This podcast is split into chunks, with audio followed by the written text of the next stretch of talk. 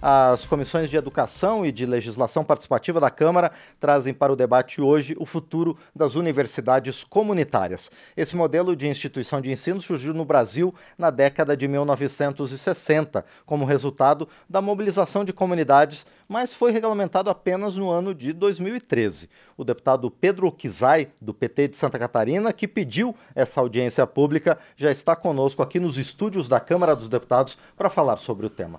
Deputado, bom dia. Obrigado por estar aqui no painel eletrônico. Bom dia, Márcio. Bom dia a todos que nos acompanham no painel eletrônico.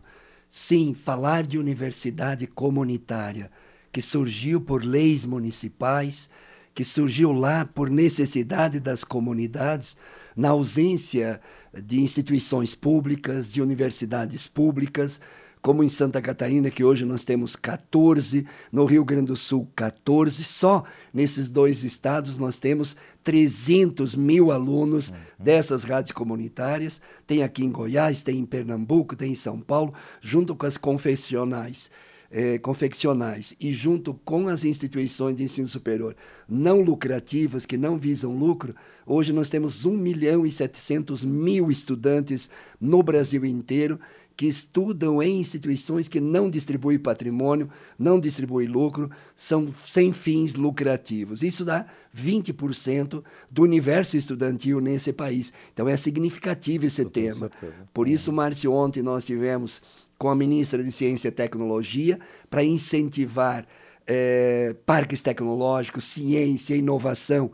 E Santa Catarina, eh, já este ano, foram contemplados com dois parques tecnológicos entre eles, uh, onde seus sobrinhos, né, que você falou, Exatamente, estudam na Unesc, 11 milhões de reais que vai para a Unesc, um parque tecnológico.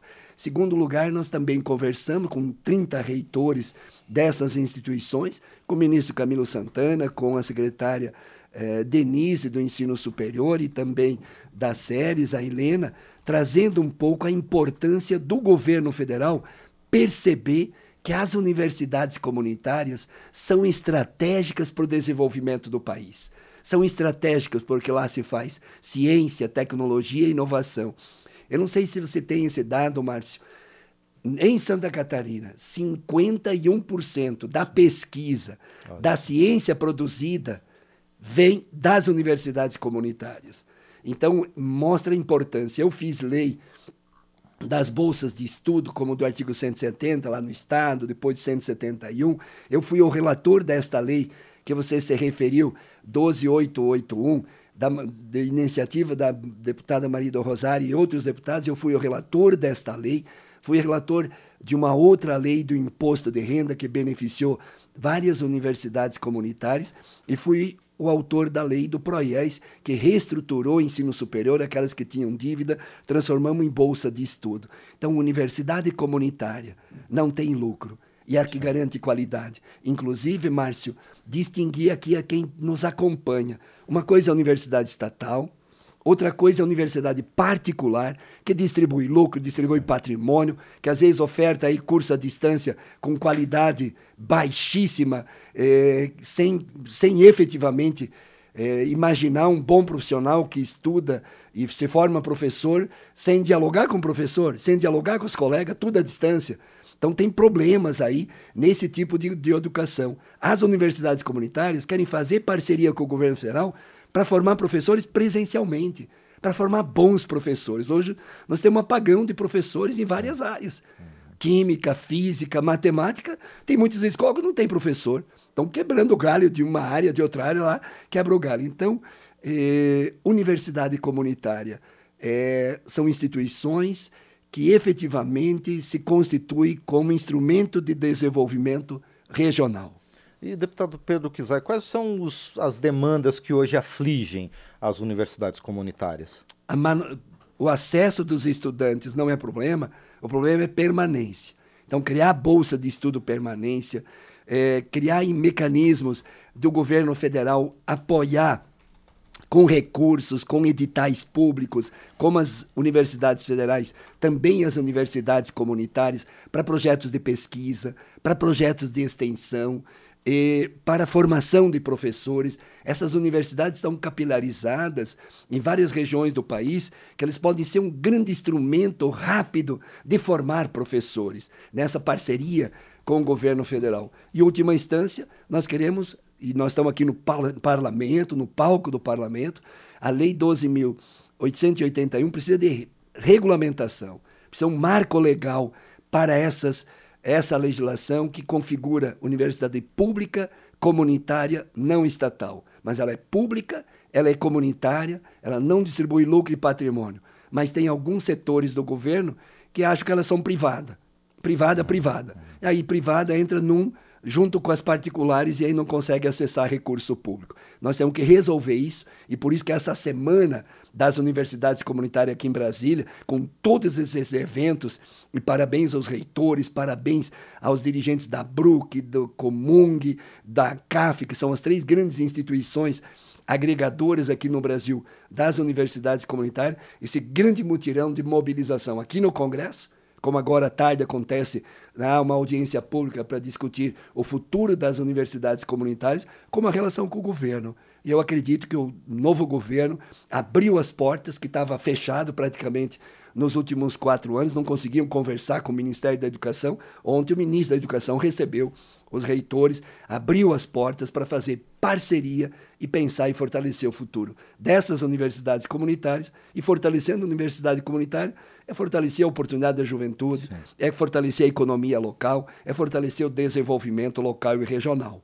Deputado Pedro Kizai, o senhor citou que o governo federal já está começando a disponibilizar recursos né, em parcerias com essas universidades é, comunitárias. Hoje, as fontes de financiamento dessas instituições, elas têm sido suficientes, deputado?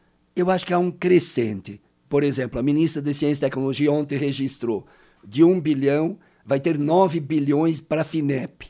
E da FINEP já marcamos o encaminhamento para conversar os reitores com o Celso Panceira, que foi nosso colega aqui, Sim. hoje ele é o presidente da FINEP, para nos reunir para discutir financiamento a fundo perdido ou não reembolsável e financiamento reembolsável a 2% de juro ao ano. É muito generoso.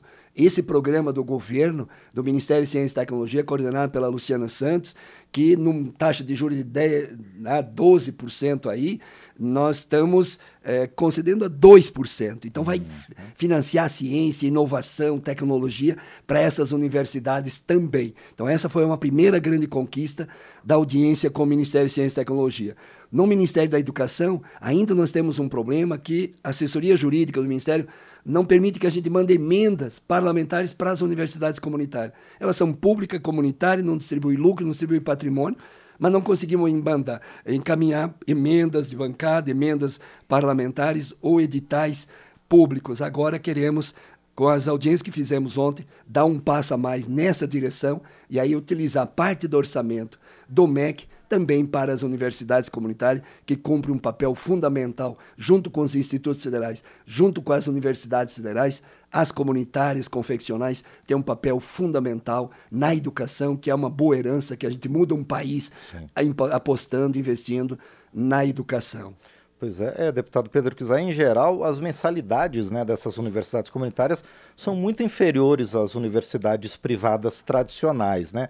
Agora, esse modelo ele deu muito certo em Santa Catarina, no Rio Grande do Sul, também tem experiências em Goiás, em São Paulo, mas não se estendeu para todo o país. É possível pensar num modelo disso para todo o país, deputado? Se tiver decisão do governo federal de, junto com a expansão de institutos e universidades, também fomentar o fortalecimento das universidades comunitárias, eu não tenho dúvida que é um modelo extremamente vitorioso. Sim. E segundo, Márcio, nós vemos uma contradição. Tu tem educação presencial nas comunitárias. Tem um mestre, tem doutor, tem laboratório, tem biblioteca, tem extensão, tem pesquisa, como universidade. Essas grandes faculdades, principalmente estrangeiras, começam a oferecer educação à distância a 99 reais. Então, o valor da mensalidade hoje está contraditório. Oferece educação à distância, sem laboratório, sem biblioteca, sem muitas vezes formação de professores, sem eh, acompanhamento da formação desses profissionais, e está sendo uma coisa desigual. Mas mais do que isso, eu queria dizer que é uma coisa criminosa. E nós, deputados federais, eu trago para mim a responsabilidade. Nós temos que regulamentar capital estrangeiro na educação superior. Dinheiro público, você vem, mas vem com dinheiro privado. Sim. Não pode ter dinheiro público em instituições particulares que estão na Bolsa de Valores, que mandam dinheiro para os Estados Unidos, que é dinheiro da educação do povo brasileiro. Então nós temos que enfrentar esse tema. Dar qualidade, dar qualidade na EAD. Eu não estou condenando a EAD. Tem muitas coisas que nós aproveitamos, educação à distância, mas tem muita pilantragem aí. Tem muita desqualificação profissional. Estão demitindo doutores e mestres para pagar menos salário. E aí como faz? Então, as universidades comunitárias querem se fortalecer nessa direção, qualidade na educação. Eu disse para o ministro, para a secretária ontem, a Denise, quer qualidade? Fortaleça as comunitárias. Quer qualidade junto com as eh, federais, junto com os institutos? Fortaleça as universidades comunitárias. Então é nessa dimensão, porque às vezes o EAD, baixíssima qualidade, não forma bons profissionais, e aí uma mensalidade às vezes mais barata, mas que efetivamente compromete o futuro do nosso país. Bom, Bom Pedro, deputado Pedro Kizar, o senhor é autor do pedido para realizar essa audiência pública agora nessas duas comissões, de legislação participativa e de educação. Quem vai participar e qual a expectativa para esse debate, deputado? Muito boa. Além desses mais de 30 reitores das universidades comunitárias do Brasil que estão aqui em Brasília e que vão acompanhar, representações do governo como do INEP, como da FINEP, como do MEC, da Ciência e Tecnologia, ou seja, as instituições que dialogam com o ensino superior, além de parlamentares, deputados, senadores, assessorias, outros movimentos educacionais que vão participar para discutir o futuro das universidades comunitárias. Eu não tenho dúvida, eu sou professor de uma universidade comunitária há 30 anos. Fui pró-reitor de pesquisa, extensão e pós-graduação de uma dessas universidades. Depois, lá em Santa Catarina, como deputado estadual, fizemos várias leis eh, para apoiar as universidades comunitárias, como o artigo 170 das bolsas de estudo, depois o artigo 171. Como deputado federal, fui relator da lei das universidades comunitárias, eh, que foi uma grande conquista, elas são públicas comunitárias, essa configuração que nós queremos consolidar agora com, esse, com a parceria com o governo, e agora precisamos regulamentar é, esta lei. E por isso que hoje, quando a gente vai discutir futuro, nós vamos discutir o quê? Quais as novas profissões que as universidades comunitárias deverão formar? Quais as mudanças de grade curricular para produzir ciência, tecnologia e inovação que a sociedade está pedindo?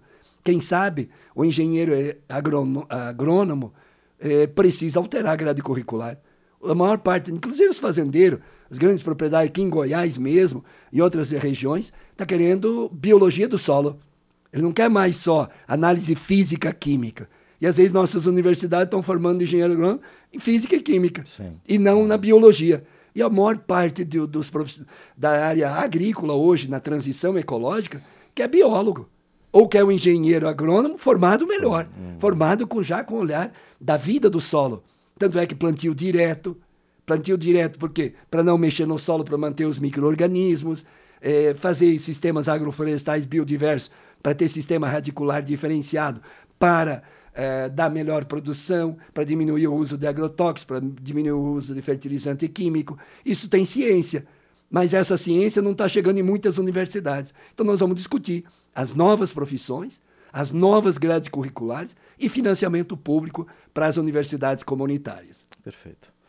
Muito bem, nós conversamos com o deputado Pedro Kizai, do PT de Santa Catarina, ele que solicitou audiência nas comissões de Educação e de Legislação Participativa para debater o futuro das universidades comunitárias no país. Deputado Pedro Kizai, mais uma vez, então, obrigado por sua participação e muito sucesso nesse evento de logo mais. Muito obrigado, Márcio, pela oportunidade de estar divulgando aqui para o Brasil inteiro um tema tão importante que é a educação, que é ensino superior. Eu tenho dito que a melhor herança que um pai e uma mãe deixa para os seus filhos é a escola, é a educação, é a universidade.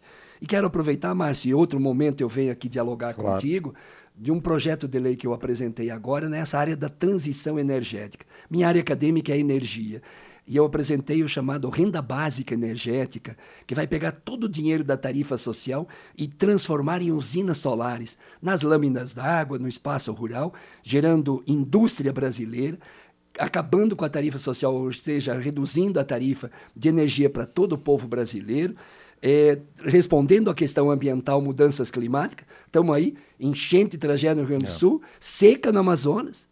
54 municípios hoje, né, o governador dando entrevista hoje pela parte da manhã, em situação de emergência. De emergência. Então, as mudanças climáticas exigem resposta urgente. O calor é insuportável no mundo, é o maior da história. De, de, desde que tem ser humano na história, é. é. o maior nos últimos três meses.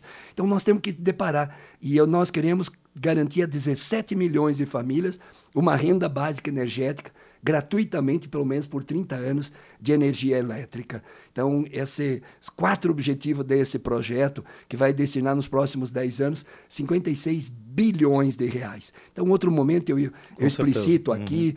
É, hoje eu vou utilizar, vou fazer o debate na tribuna, amanhã nós vamos fazer a divulgação desse, desse projeto. E aí, outro momento, eu quero dialogar contigo, detalhando esses investimentos em energia renovável, cuidado com o meio ambiente, industrialização do Brasil, redução da tarifa de energia e benefício para 17 milhões de famílias brasileiras. O que tem tudo a ver com essa agenda ambiental que a Câmara está também abraçando, né? E o mundo todo está buscando, né, deputado? Esse é o caminho. Uhum. Esse, não tem dois caminhos. O caminho ambiental, transição ecológica, transição energética é o único caminho que nós temos para salvar o planeta e nos salvarmos. Muito bem. Perfeito. Este, então foi o deputado Pedro Kizai, do PT de Santa Catarina, aqui no painel eletrônico.